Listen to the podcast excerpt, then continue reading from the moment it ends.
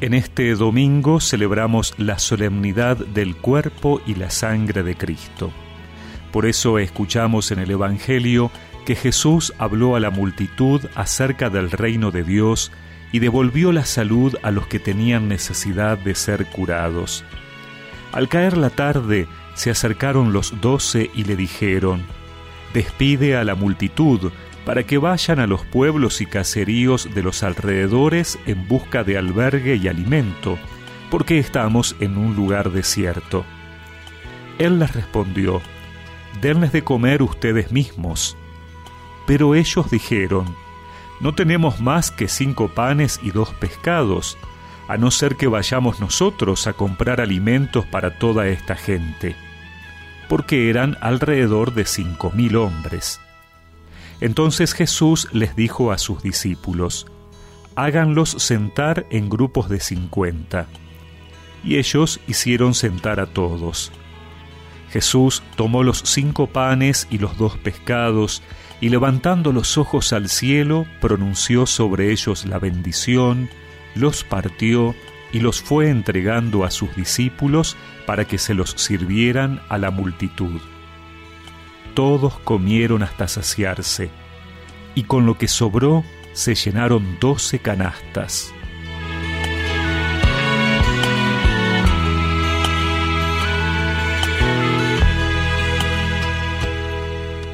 Los apóstoles se acercan a Jesús pidiendo que despida a la multitud para que vayan a comprar alimento porque ellos no tienen lo suficiente y si no, habría que comprar para todos.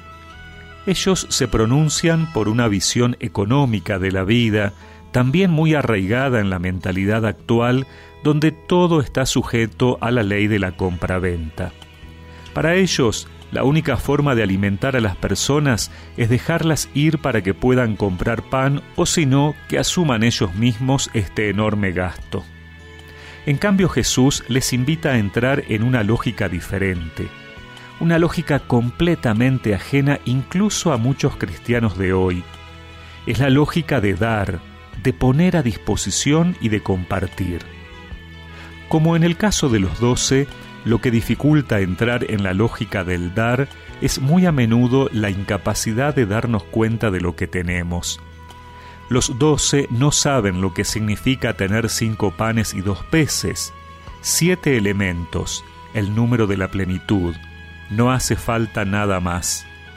En cambio, lo que tienen les parece insuficiente e inútil, y muchas veces la tentación obra en dejarse desanimar por esta mirada minimizadora.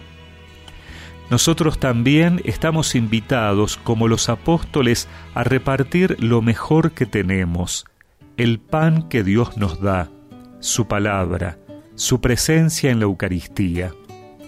Jesús se hace pan para ser buscado. Él es la respuesta a la necesidad fundamental del hombre de nutrirse. El pan es la imagen del alimento que nos sostiene en el camino de la vida. Cuando el día se torna declinante, cuando las sombras de la noche nos atemorizan con su inquietud, cuando no sabemos dónde buscar la respuesta a nuestras preguntas, el Señor se hace pan.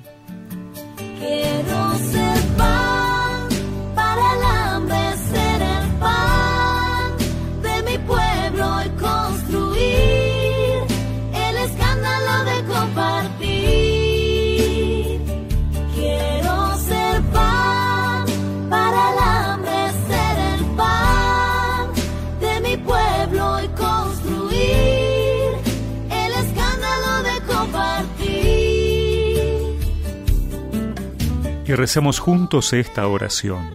Señor, tú que te das a nosotros como alimento de vida, ayúdame para saber darme a los demás en el servicio. Amén. Y que la bendición de Dios Todopoderoso, del Padre, del Hijo y del Espíritu Santo los acompañe siempre.